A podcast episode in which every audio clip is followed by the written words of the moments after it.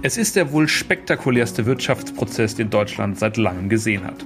In München steht der ehemalige Wirecard-Chef Markus Braun vor Gericht. War er der Kopf einer kriminellen Bande oder hat er von dem Betrug und der Bilanzfälschung im ehemaligen DAX-Konzern etwa gar nichts mitbekommen, wie er selbst behauptet? Darüber und über vieles mehr wollen wir heute sprechen mit unserem Gerichtsreporter Markus Jung, der den Prozess vor Ort für die FAZ verfolgt. Und damit herzlich willkommen zu einer neuen Folge des FAZ-Podcast Finanzen und Immobilien. Mein Name ist Dennis Kremer. Und ich bin Martin Hock. Schön, dass Sie dabei sind an diesem Dienstag, dem 17. Januar. Ja, Martin, vorneweg haben wir heute eine wichtige Nachricht an alle unsere Zuhörer. Wir wollen Sie ein bisschen besser kennenlernen und machen darum eine kleine Umfrage, bei der es auch etwas zu gewinnen gibt, nämlich zehn exklusive FATS in Ihr Kopfhörer. Würde uns sehr freuen, wenn Sie dabei mitmachen. Den entsprechenden Link zur Umfrage finden Sie in unseren Show Notes als und so auch auf FATS.net. Der Teilnahmeschluss für das Gewinnspiel ist der 28. Februar 2023. Also wir wären sehr froh, wenn Sie dabei wären. So, jetzt aber zu unserem eigentlichen Thema. Martin, sag mal, wo warst du eigentlich am 18. Juni 2020? Gott, wer erinnert sich denn schon an Daten? Also äh, äh, entweder war ich in der Redaktion oder ich war im Homeoffice. Ich meine, das war damals, glaube ich, diese kurze Entspannung nach dem ersten Lockdown. Wahrscheinlich war ich da sogar in der Redaktion, aber Gott, wer weiß das echt schon. Ich bin ja froh, dass ich weiß, wann ich Geburtstag habe. Also ja. was war an dem Tag?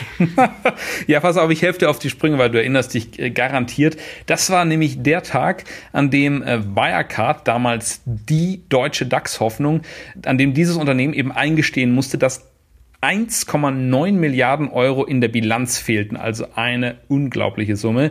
Und ein paar Tage später war die Firma dann auch insolvent, der Vorstandschef Markus Braun in Untersuchungshaft, weil es eben mögliche Bilanzmanipulationen und Fälschungen gegeben haben könnte. Außerdem war der frühere Chief Operating Officer Jan Masalek, ein wichtiger Mann der Wirecard-Führung, auf der Flucht.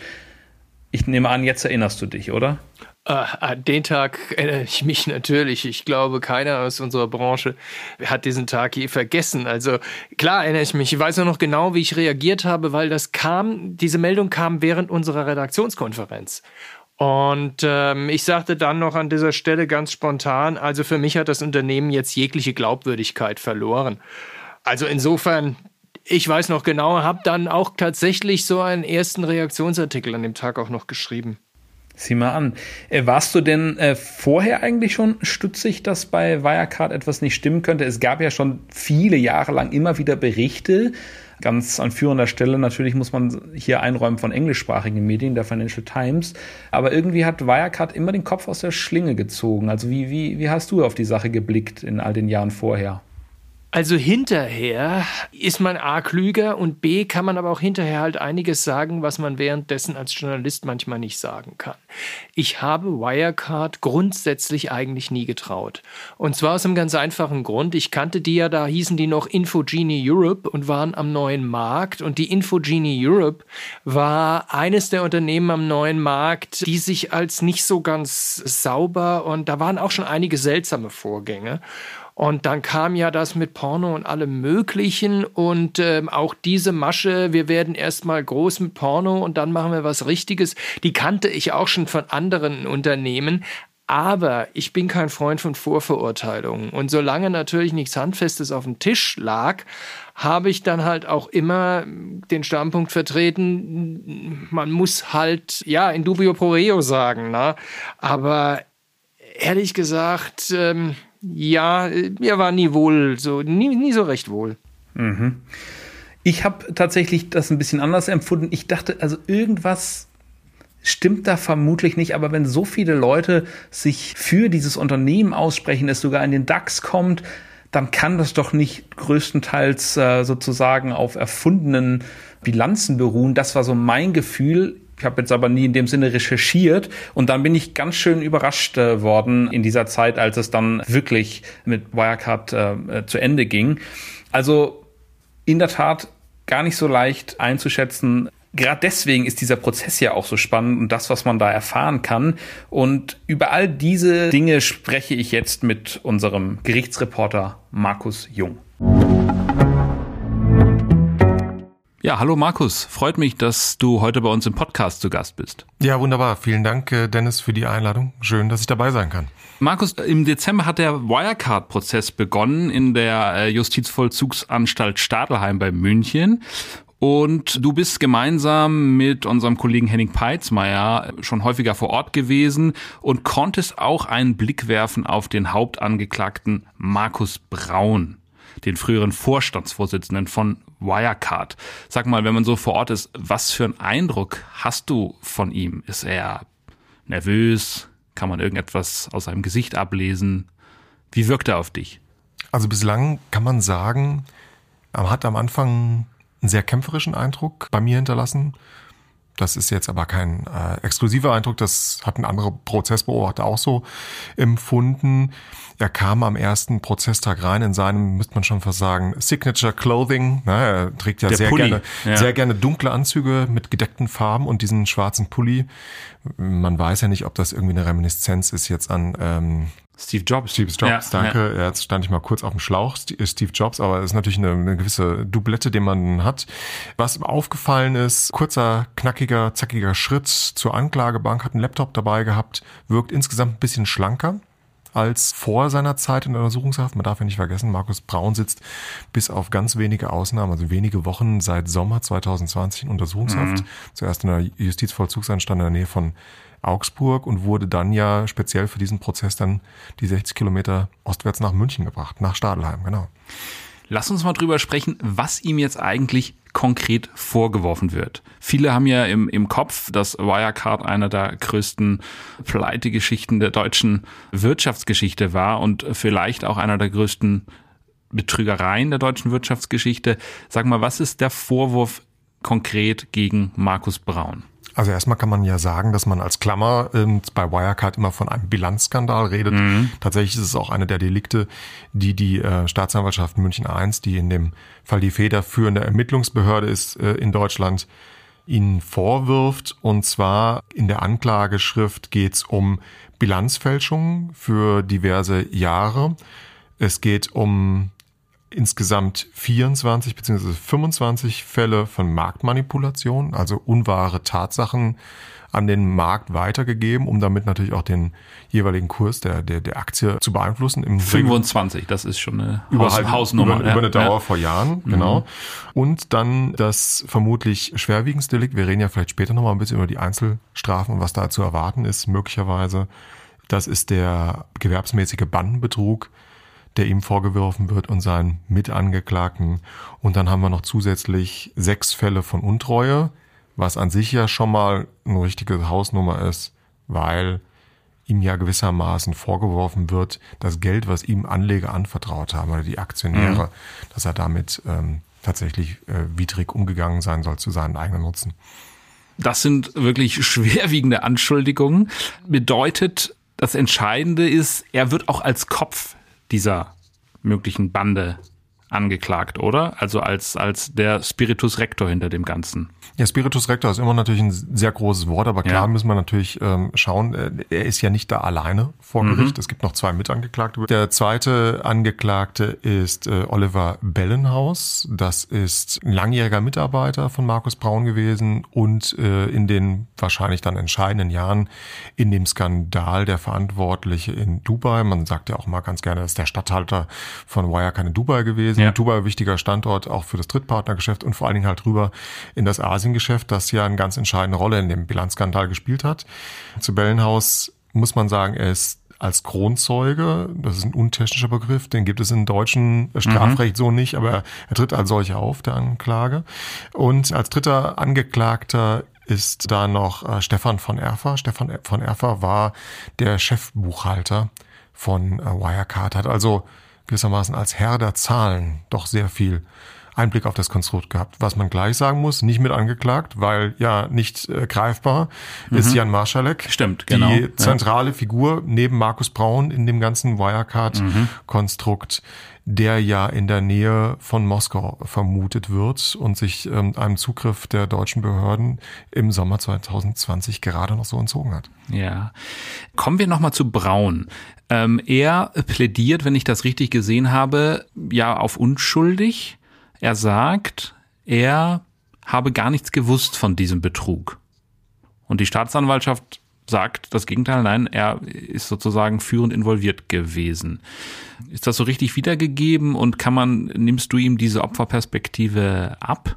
Also erstmal muss man natürlich sagen, die Staatsanwaltschaft muss per se nach dem Gesetz immer die sogenannte objektivste Behörde der Welt sein. Sie muss in alle Richtungen ermitteln. Sie hat sehr, sehr viel ermittelt. Sie ist auch weiterhin noch am Ermitteln. Das ist ja ein, eine große Krux dieses Verfahrens, die ja das Verfahren momentan auch ein bisschen hemmt oder auch noch möglicherweise zu sprengen droht. Und nach ihren Ermittlungen kommt sie jedenfalls zum Zeitpunkt der Anklageerhebung zu dem Erkenntnis, es gilt ja immer die Unschuldsvermutung, aber nach ihren Ermittlungsergebnissen ist Markus Braun der Kopf einer Bande gewesen.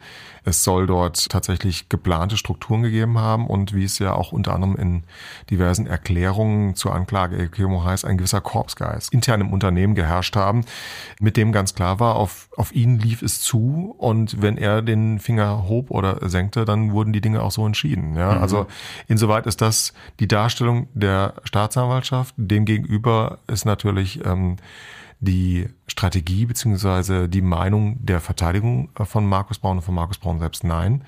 Er hat von den Dingen, die da stattgefunden haben, von diesen Schattenstrukturen nichts gewusst. Er ist selbst Opfer eines Betrugs geworden unter anderem wird dann ja auch dabei aufgeführt, dass er mit zeitweise, glaube ich, etwas mehr als sieben Prozent größter Einzelaktionär der Wirecard mhm. gewesen ist und natürlich dann auch durch diesen massiven Kursrutsch, den die Aktie dann ja auch genommen hat, auch richtig viel an eigenem Geld verloren hat. Ob das jetzt so plausibel ist, muss man mal schauen. Aber das sind auf jeden Fall äh, die beiden unterschiedlichen Punkte, die da aufeinanderstoßen im Gerichtssaal. Und ich denke, an der Stelle kommt Oliver Bellenhaus ins Spiel. Du, du gesagt hast, das ist ein Grundzeuge. Äh, du hast schon erwähnt, das gibt es so im deutschen Recht nicht, aber er ist zumindest derjenige, der sehr offen sich äußert über die Strukturen und vielleicht könntest du ihn uns ein bisschen vorstellen. Er ist ja auch schon aufgetreten vor Gericht und hat äh, Aussagen gemacht, die Markus Braun und auch den eben erwähnten Chefbuchhalter schwer belasten. Ich glaube, wir müssen da nochmal ein paar Punkte einschieben, wo dieser Prozess stattfindet, denn der findet nicht in einem üblichen Gerichtssaal am Landgericht München I statt, äh, mhm. in der Nymphenburger Straße, der ja auch schon sehr viele äh, aufsehenserregende Wirtschaftsprozesse gesehen hat, sondern wegen der hohen Sicherheitsmaßnahmen. Zwei der Angeklagten, nämlich äh, Braun und Bellnau, sitzen noch in Untersuchungshaft und damit auch ähm, gewissermaßen in München im Gefängnis. Deswegen findet der ähm, Prozess in Münchner Stadtteil Giesing, das liegt im Süden der Stadt statt, äh, und dort im der JVA München-Stadelheim. Man kommt also da an und hat dann wirklich auch ja, vier, fünf Meter hohe Gefängnismauern, Wachtürme, sehr viel Personal, drumherum sind hohe Sicherheitsvorkehrungen. Auch wir müssen da erstmal durch eine große Stahltür durch. Mhm. Und der Freistaat Bayern hat gewissermaßen als Konsequenz aus den Prozessen rund um die NSU damals gesagt, wir brauchen für so Hochsicherheitsprozesse, die ja in der Tendenz eher zunehmen in der deutschen Justiz, brauchen wir einen eigenen äh, Gerichtssaal. Den gab es bislang in Deutschland nur so. Wir haben kurz ja uns schon ausgetauscht in Stuttgart, in Stammheim, ja. im Kontext der RAF. Jetzt hat ähm, der Freistaat Bayern, glaube ich, 2015, 2016 war Grundsteinlegung da einen eigenen Hochsicherheitstrakt hochgezogen. Man kommt dann also auch rein, muss durch eine Sicherheitsschleuse, da passen nur 250 Menschen rein. Der Gerichtssaal ist unterirdisch, also man geht wirklich eine Treppe, eine lange Treppe runter und befindet sich dann unter der Erdoberfläche, deswegen auch künstliches Licht. Und durch die Seite die gewissermaßen der Öffentlichkeit nicht zugänglich ist, die dann in die JVA reingeht. Durch Tunnel werden dann Bellenhaus und Braun mit ähm, ins, in den Gerichtssaal hineingebracht durch Bedienstete. Also sehr das zeigt die hohe Bedeutung dieses Prozesses. Also das sind äh, für ein Wirtschaftsstrafverfahren ist das sicherlich außerordentlich ungewöhnlich. Es ist oder? atypisch. Ja. Wir haben in dem ja. gleichen Gerichtssaal auch den im Zusammenhang mit der Dieselaffäre den Audi-Prozess, aber man mhm. muss natürlich auch sagen, dass die äh, bayerische Justiz, das ist jetzt meine Mutmaßung, vor allen Dingen zwei Dinge ihr wichtig waren. Erstens, sie wollte eine gute, reibungslose Organisation äh, haben, dass die Angeklagten immer jeweils verfügbar sind. Ähm, das wäre, wenn man die jetzt in unterschiedlichen Gefängnissen gehabt hätte, dann hätte es einen langen Antransport gegeben. So hat man die gewissermaßen direkt vor Ort. Man muss auch nicht durch die Stadt fahren. Das Landgericht ist ungefähr ja, vier bis fünf Kilometer entfernt. Man hätte sonst jeden Tag dann tatsächlich mit äh, ja, besonderen Polizeieskorten vermutlich ja, stattfinden muss. Ja. So sind die äh, greifbar und man kann natürlich auch sehr gut kontrollieren, wer kommt da sonst rein in der Öffentlichkeit. Man kann da sehr gut registrieren, hat man einen ganz guten Überblick und vermeidet natürlich auch, äh, dass da eventuell ähm, wütende Anlegerscharen ja, auf stimmt, einmal die Gefahr, könnten wäre da, denn sehr viele Leute haben sehr viel Geld damit verloren. Jetzt haben wir so ein bisschen über das Setting gesprochen, schon über Markus Braun gesprochen. Wir hatten ihn eben schon erwähnt und Oliver Bellenhaus und seine Aussage. Vielleicht kannst du noch mal für uns ein bisschen zusammenfassen, er genau gesagt hat und wie er auftritt. Auch das ist ja interessant.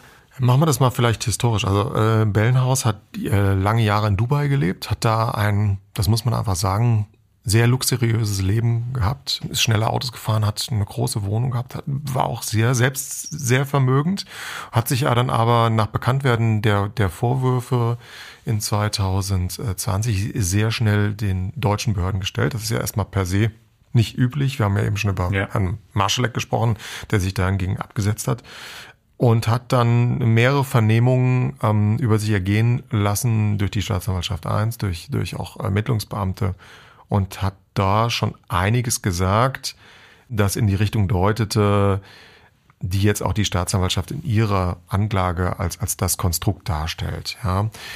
Am Anfang gab es Schwierigkeiten sicherlich mit handfesteren Beweisen, Mails etc., die das dann tatsächlich auch untermauern, ja. was, er, was er darstellt.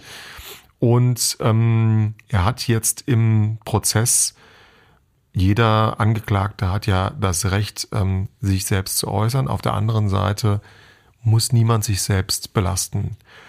Und er hat konsequenterweise nach seinen Vernehmungen, nach seinen Aussagen während, der Ermittlungs-, während des Ermittlungsverfahrens sich entschieden, jetzt auch noch vor Gericht umgangssprachlich weiter einen reinen Tisch zu machen. Also er hat nicht gesagt, mein Name ist Oliver Bellnaus, ich bin dann und dann geboren und damit war es das, sondern hat wirklich ähm, eine intensiv eine Aussage vorbereitet, ein Opening Statement, das ursprünglich hätte eigentlich nur an einem Tag aus äh, von ihm vorgetragen werden sollen. Es war dann so viel, es waren knapp 200 Seiten, also deutlich mehr als erwartet wurde, dass er das an zwei Tagen erklärt hat. Und inhaltlich ist es tatsächlich so, dass er massiv Braun angeht, Anschuldigungen erhebt, dass er die zentrale Figur war, dass ganz klar war, dass Dinge mit ihm abgesprochen wurden. Also er spricht ihm ab, dass er gewissermaßen nach seiner Sichtweise nichts hätte davon ahnen können.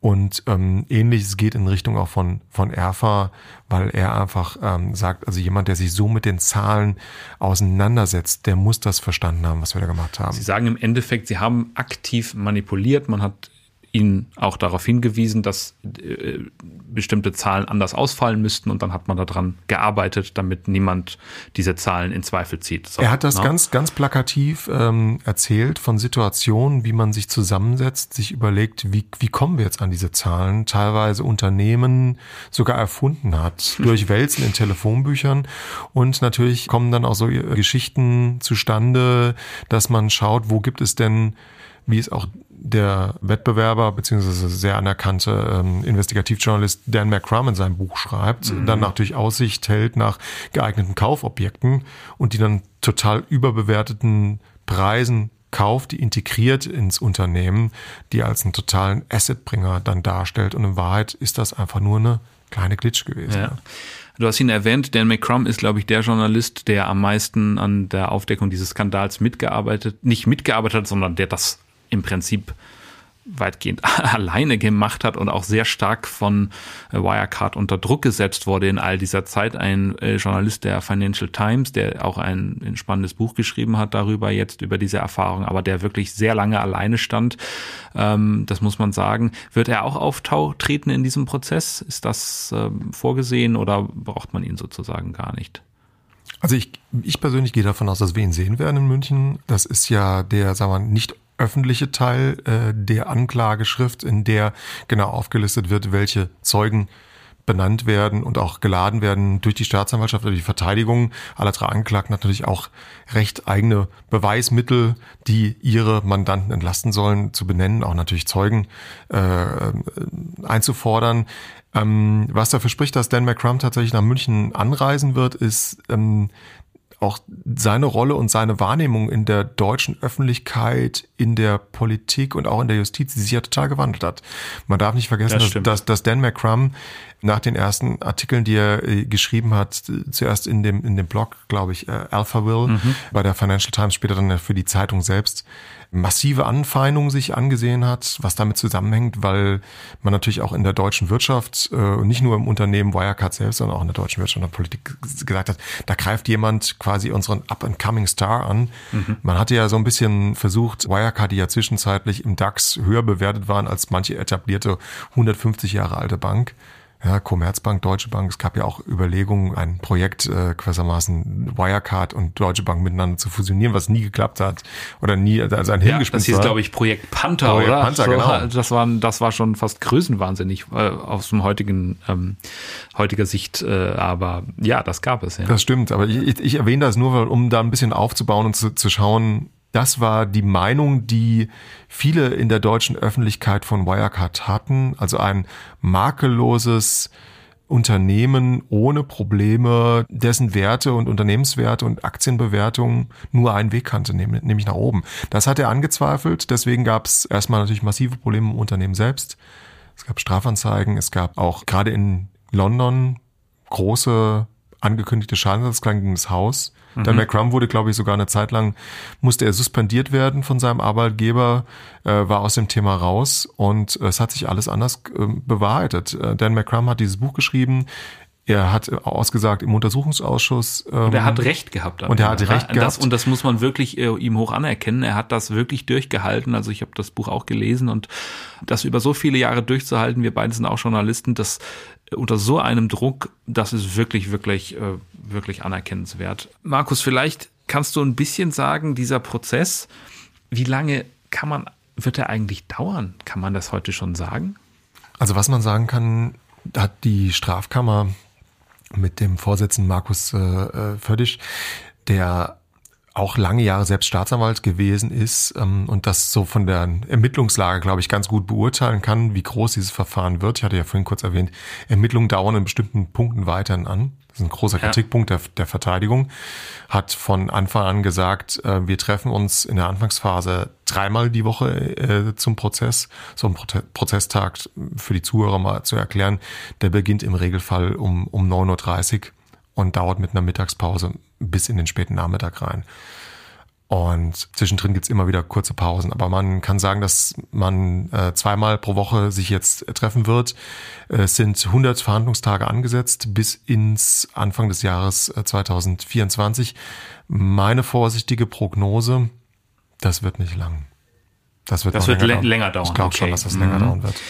Das heißt, man kann jetzt auch noch gar nicht sagen, in welche Richtung das Gericht tendiert, oder? Du als äh, langjähriger Gerichtsbeobachter, Gerichtsreporter, zeigt das Gericht zu so einem Punkt überhaupt schon, wie das Urteil möglicherweise ausfallen könnte? Oder Nein. wären die dann äh, Nein, völlig unprofessionell? Ja, das, das, das geht ja, gar nicht. Ne? Ich, ich ja. glaube, das, ja, das wäre nicht professionell, um es mal so zu sagen. Das wäre auch, auch schwierig, weil wenn jetzt ein Gericht oder auch nur ein Teil des Gerichts eine gewisse Voreingenommenheit darstellen würde, dann würde es dem Auftrag ja gar nicht mehr gerecht, zu prüfen, zu, prüfen ja. genau zu schauen, was für eine Rechtsauffassung hat man und äh, man macht sich da angreifbar. Sowohl von Seiten der Staatsanwaltschaft, die ja selbst äh, unter sehr starkem Druck äh, steht und stand weiterhin in dem ganzen Prozess, äh, als auch der, der Verteidigung. Wir haben ja ähm, mehrere Anträge der Verteidigung, die sagen, wegen dieser großen Masse an Ermittlungsakten und Daten, die laufen noch an uns weitergereicht werden. Im laufenden Prozess sehen wir gar keine Möglichkeit, das ausreichend zu prüfen. Bitte, liebes Gericht, ähm, setzt dieses, diesen Prozess aus für eine bestimmte Zeit. Es gibt ja die Theorie, dass dieser Antrag, über den in den kommenden Wochen entscheiden wird, vielleicht den Prozess um weitere Monate verzögern könnte durch so eine Aussetzung. Dann hätte die Verteidigung von Markus Braun wirklich auch ausreichend Gelegenheit, diese neuen Daten zu prüfen. Födisch macht auf jeden Fall den Eindruck, dass er sagt, Wir schauen uns das an, wir prüfen diese Anträge. Er macht bislang einen sehr ausgeruhten, nach allen Seiten blickenden ähm, Eindruck auf mich und er ist bislang noch nicht der Polterer gewesen. Wir haben ja häufig ähm, Vorsitzende von Strafkammern, die ehemals Staatsanwälte waren, die sehr schnell laut werden im mhm. Prozess, dadurch eine Autorität ausüben. Gerade in München war das in der Vergangenheit immer mal wieder der Fall. Und so erscheint er mir bislang noch nicht. Wie hoch könnten denn am Ende die Haftstrafen ausfallen, wenn man tatsächlich nachweisen würde, Markus Braun war der Kopf einer kriminellen Bande, hat das im Prinzip alles geplant und hat ähm, tausende Anleger betrogen, die Öffentlichkeit. Also wir müssen ja immer im Konjunktiv oder ja. bleiben im, im, Bereich des Möglichen. Also sollte genau. das Gericht tatsächlich ja. zu dem Eindruck kommen, dass was die Staatsanwaltschaft so ermittelt hat, stimmt und treffen alle in der Anklage vorgeworfenen Taten zu, dann müsste das Gericht sich anschauen, okay, welches der vorgeworfenen Delikte ist das mit der am höchsten angetrauten Strafrahmen. Das nennt man unter Juristen. Man bildet dann aus verschiedenen Delikten, die sich verwirklicht haben oder die sich nach Meinung des Gerichts tatsächlich so ereignet haben, nach Auffassung des Gerichts, ähm, dann bildet man eine sogenannte Gesamtstrafe. Man blickt dann also auf die, das Delikt, das die höchste Einzelstrafe ja ähm, hat und geht dann von dieser höchsten Einzelstrafe nach oben. Deswegen kann ich jetzt schon mal so Folgendes sagen, das haben auch wir und auch andere Medien schon so geschrieben, sollte das alles so zutreffen, muss er mit ähm, bis zu zehn Jahren Haft alleine rechnen für den Vorwurf äh, des gewerbsmäßigen Bandenvorwurfs, äh, mhm. Mhm, Danke. Und ähm, dann käme halt on top noch mehr drauf. Also es können zehn Jahre oder mehr werden, aber wir reden wirklich von der Ausreizung des Strafrahmens. Denn mhm. was man immer berücksichtigen muss, natürlich kann im Laufe eines Prozesses herauskommen, dass sich bestimmte Delikte oder Vorwürfe nicht so ereignet haben, dass sie nach Auffassung des Gerichts sich anders darstellen. Es hat ja immer auch zu prüfen zugunsten eines äh, Angeklagten und ähm, wir dürfen im Falle einer Verurteilung nicht vergessen, dass ja auch das, die Zeit, die man jetzt schon im Gefängnis sitzt, die muss ja angerechnet werden. Ja, und das also, ist schon eine gewisse Zeit. Das ist ja, schon eine gewisse ja, Zeit. Ja. Wir reden hier über zweieinhalb Jahre ja. dann bald. Ist es denn so, ähm, du als Beobachter dieses Prozesses, was äh, ist der nächste spannende Tag? Ähm, gibt es eine große Aussage von Markus Braun? Wird die erwartet ähm, für eine der kommenden Wochen? Ähm, wie sieht es da aus? Oder ist das alles noch nicht so ganz klar, weil möglicherweise doch nochmal verschoben wird? Also in der Tat, es gibt ähm, zwei Punkte, die in den kommenden Wochen sehr spannend werden. Das erste hast du ja schon gesagt. Sagt er aus, sagt er nicht aus. Ähm, sein Verteidiger, das ist Alfred Dierlam, ein, ein sehr anerkannter Strafverteidiger aus Wiesbaden, hat vor einigen Wochen gesagt, es wird eine Einlassung geben möglicherweise über ein paar Tage. Dann hat das Gericht gesagt, okay, ähm, dann reservieren wir ab dem, ich glaube, es war der 18. oder 19. Januar fünf Verhandlungstage nur für eine Aussage bzw. Einlassung von Markus Braun und eine anschließenden Befragung durch das Gericht. Da es jetzt aber natürlich zu diesen weiteren ja, Ermittlungserkenntnissen und Daten, die an die Verteidigung von Braun rübergeschickt werden, gekommen ist, die hatte ich schon ein, zwei mhm. Mal erwähnt, sagt die Verteidigung, ja, das behindert uns ja eigentlich in unserer eigentlichen Verteidigung, gewissermaßen auch Strategie und deswegen dieser Aussetzungsantrag. Also da laufen gewissermaßen zwei Zeitstränge gegeneinander, aufeinander zu, so dass man sagen kann, es kann zu einer Aussetzung kommen, dann wird Markus Braun erstmal nichts sagen und weil nach unserer Auffassung natürlich da eine sehr starke Bedingung dran geknüpft ist. Ne? Also dass die, die Verteidigung will schon irgendwie eine klare Aussage bekommen, was mit dem Aussetzungsantrag ist und dann erst darüber entscheiden, wie was Braun zu sagen hat. Man hat aber auch äh, gemerkt in den letzten Verhandlungstagen, dass die Verteidigung etwas mm, besser gestimmt war und es schon dazu kommen könnte, dass Markus Braun zwar nicht ab dem 18., 19., aber dann doch ab Ende Januar, Anfang Februar ein paar Tage äh, sprechen wird, seine Sicht der Dinge darstellen wird, die natürlich sehr konfrontativ konfrontativ sein werden zu dem, was wir von äh, Bellenhaus bislang gehört haben werden. Das wird also der eine spannende Konflikt werden. Und das andere, was natürlich noch im Raum steht, ist die Verteidigung von, äh, von Erfa hat unmittelbar vor dem Prozess. Des Chefbuchhalters, genau. Des Chefbuchhalters hat unmittelbar vor dem Prozess selbst nochmal äh, ans Gericht geschrieben, hat gesagt, hm, wir müssen uns mit dem Zustand unseres Mandanten nochmal beschäftigen. Da ist auch ein äh, gewissermaßen ähm, Gutachter einbestellt worden, Gesundheitlicher der, gesundheitlich, der, der sich mhm. den gesundheitlichen Zustand von, von Erfa nochmal äh, anschauen muss, wo natürlich noch zwei Dinge geschaut werden können. Was, wie war denn sein Zustand, vielleicht auch Geisteszustand zum Zeitpunkt der vorgeworfenen Taten? Na, dass man irgendwie zu einem gewissermaßen Milderungsgrund oder vielleicht auch zu einem Schuld, Unrechtsbewusstsein, Mangelnden kommen könnte. Und natürlich aber auch die Frage, ist von Erfa, der übrigens der einzige der drei ist, der nicht in Untersuchungshaft äh, sitzt, mutmaßlich aus diesem oder tatsächlich aus diesem Grund der, seiner Gesundheit, ähm, ist er dann tatsächlich dann auch fähig, so ein langes Verfahren äh, durchzustehen. Das muss man natürlich auch nochmal gucken. Das sind die zwei Punkte, die jetzt in den nächsten Wochen spannend werden werden. Also wie gesagt, das heißt, da kommt noch einiges auf uns zu. Äh, viel Arbeit für dich, aber auch äh, viel, viel Aufklärung und, und auch für die Öffentlichkeit viel Spannendes.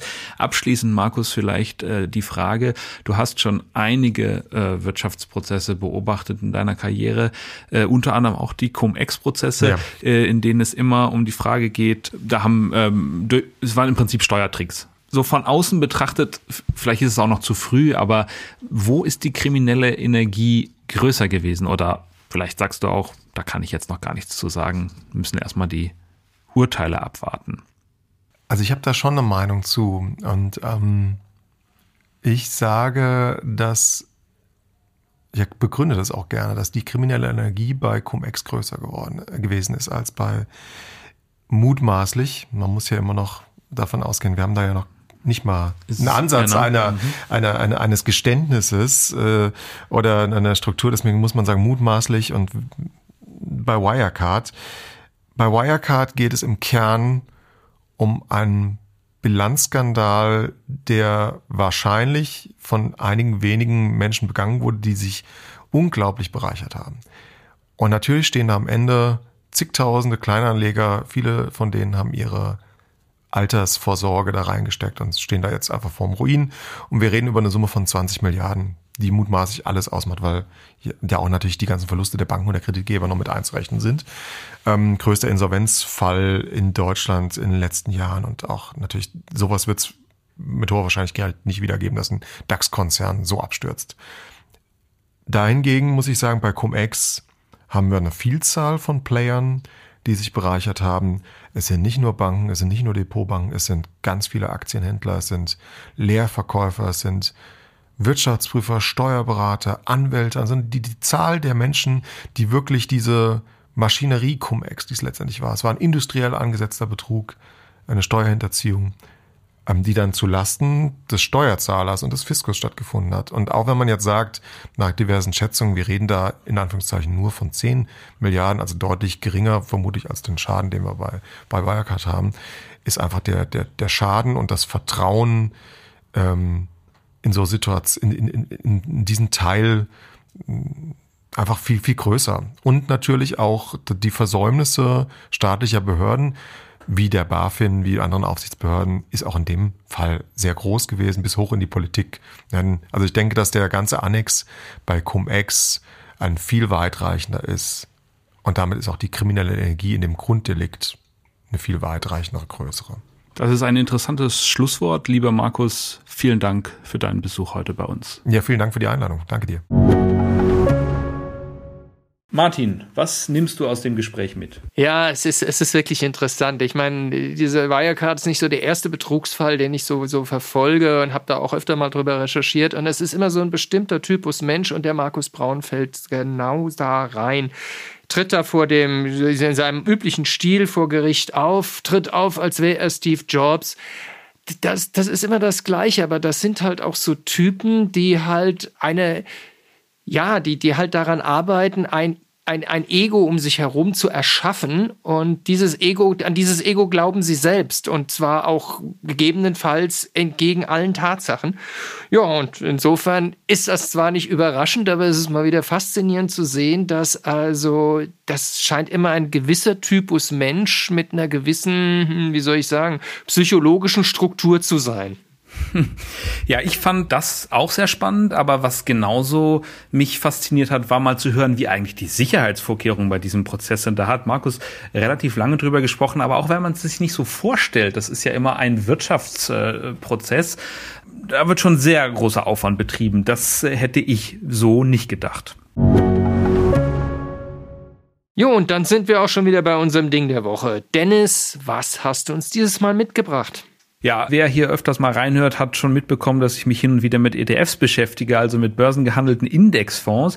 Und da steht nächste Woche ein ganz interessantes Jubiläum an. Der erste ETF der Welt, der wird 30 Jahre alt. Ah ja. Also ist interessant. Kann dich jetzt nicht so hm, begeistern. Verzeih mir, wenn jetzt so nicht der Jubelsturm ausbricht und äh, ich jetzt nicht den Champagner aus dem Schreibtisch schole, wo sowieso keiner ist, aber ja. Also es ist interessant. Ah ja. Ja, ich, äh, Martin, verstehe ich total. Also äh, ich bin jetzt, will jetzt hier auch gar nicht irgendwie Fondsjubiläen feiern. Das soll, soll die Fondsbranche machen, das interessiert uns nicht. Aber ich muss sagen, die Geschichte hinter diesem ersten ETF, die ist wirklich ganz spannend. Na, dann scheint es sich ja doch zu lohnen. Erzähl, erzähl doch mal. Ja, es ist so, äh, man hätte ja denken können, dass es irgendein Finanznerd diese ETFs erfunden hat oder könnte genauso gut ein Investmentbanker mit zurückgegelten Haaren sein. Aber nie, so war es nicht. Es war ein Amerikaner, natürlich, das wundert einen nicht, namens Nathan Most. Und der hat wirklich einen großen Teil seines Lebens gar nicht in der Finanzbranche gearbeitet. Der war eigentlich ursprünglich Physiker. Der ist 1914 geboren, lebt heute nicht mehr ähm, und war dann im Zweiten Weltkrieg U-Boot-Ingenieur. Danach hat er Speiseöl auch eine Zeit lang vertrieben, also in einem größeren Stil. Er war jetzt nicht, hatte nicht einen kleinen Kiosk oder so, aber also eine ungewöhnliche Figur. Ja, also gut, vom U-Boot zum Speiseöl, das kriegt man ja notfalls noch hin. Aber vom Speiseöl zum Finanzbranche, naja, wenn man so denkt, also Geld ist so der Schmierstoff der Welt, vielleicht kann man da noch irgendwo eine Brücke bauen, aber wie kam er denn tatsächlich dahin? Ja, tatsächlich, das muss ich zugeben, bei der Recherche so richtig rausgefunden habe ich es nicht, weil es gibt nicht so viel Material über ihn. Aber äh, man weiß, dass er halt von der Speiseölbranche in die Ölindustrie gewechselt ist, und zwar in die richtige Ölindustrie. Das schien für ihn irgendwie nahezulegen. Er ging zu einer Rohstoffbörse und dann von dieser Rohstoffbörse später zur American Stock Exchange, einer Börse, die mir vorher nicht bekannt war, die immer so ein bisschen im Schatten der, Schatten der New York Stock Exchange stand. Und das sollte Most also äh, mithelfen zu verändern. Und in dem Zusammenhang kam man auf die Idee, Indexfonds weiterzuentwickeln. Indexfonds, also Fonds, die einen Index nachbilden, die gab es damals schon, aber die waren eben nicht in der Regel an der Börse zu handeln und er hatte halt die Idee, dass man die immer kaufen und wieder verkaufen konnte. Und das ist ja die Idee von einem ETF eigentlich. Und seine Idee war eben, dass die Börse daran eben auch verdienen sollte. Ja, also ähm, ich, ich kenne die Amex noch aus alten Zeiten, der genauso war es. Die Amex hat immer versucht, die American Stock Exchange zu werden und das hat einfach nie funktioniert. Und so wie man das sieht, hat es auch mit dem ETF nicht geklappt. Also nicht für die Amex, aber mit dem ETF sehr wohl. Ich meine, jetzt hat es 10 Billionen Dollar an ETFs. Äh, da kann man jetzt nicht sagen, das sei erfolglos gewesen. Nee, aber du hast das ganz richtig beschrieben. Also die Amex oder die American Stock Exchange hat da nicht so wirklich viel von gehabt. Und Most, der äh, war damals ja schon in seinen 70ern und der musste ziemlich kämpfen, damit diese Erfindung Wirklichkeit äh, werden konnte. Äh, erst wollte eigentlich niemand diese Fonds mit ihm gemeinsam auflegen. Dann hat er die Gesellschaft State Street gefunden, die das gemacht hat. Dann war auch die amerikanische Börsenaufsicht dagegen. Man fand das irgendwie komisch, dieses neue Instrument und auch irgendwie riskant. Aber im Januar 1993, also vor 30 Jahren, war es dann dann soweit und der Fonds ging mit, unter dem Namen Standard Poor's Depository Receipt an die Börse. Äh, bekannt war er dann bald unter seiner Abkürzung SPDR oder wenn man das jetzt im Englischen zusammen ausspricht, dann wird Spider daraus, also Spinne. Aha. Also könnte man Nathan Moss dann sozusagen als Spider-Man der Finanzbranche bezeichnen? ja, er, ich würde sagen, er würde sich vom, kann sich nicht mehr dagegen wehren und äh, das ist nicht ganz falsch vielleicht und sicher ja auch ein Ehrentitel. Gut, in diesem Sinne. Gratulieren wir dem ETF zu seinem 30. Und das war's auch schon wieder mit unserer dieswöchigen Folge des FAZ Podcasts Finanzen und Immobilien. Wenn Sie Fragen haben, Themenwünsche oder andere Anregungen, schicken Sie uns eine E-Mail an podcast.faz.de oder schreiben Sie uns auf unseren Social Media Kanälen. Wir freuen uns, wenn Sie uns abonnieren und wenn Sie uns weiterempfehlen. Zu finden sind wir überall dort, wo es Podcasts gibt. Schauen Sie auch gerne mal in unsere LinkedIn-Gruppe, da gibt es auch immer wieder interessante Posts. Und denken Sie an unsere Umfrage, äh, von der ich äh, eingangs sprach. Den entsprechenden Link finden Sie sowohl in den Shownotes als auch auf faz.net. Teilnahmeschluss für das Gewinnspiel ist wie gesagt der 28. Februar 2023. Und jetzt machen Sie es gut und hören Sie nächste Woche wieder rein. Alles Gute und machen Sie was aus Ihrem Geld.